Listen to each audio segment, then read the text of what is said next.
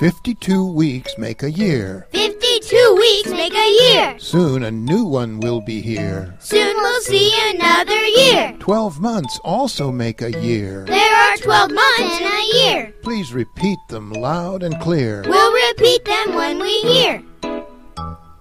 January, January, February, February, March, April, May, March, April, May, June, July, and August.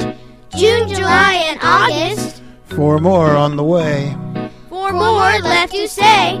September, September, October, October, November, November, December. December.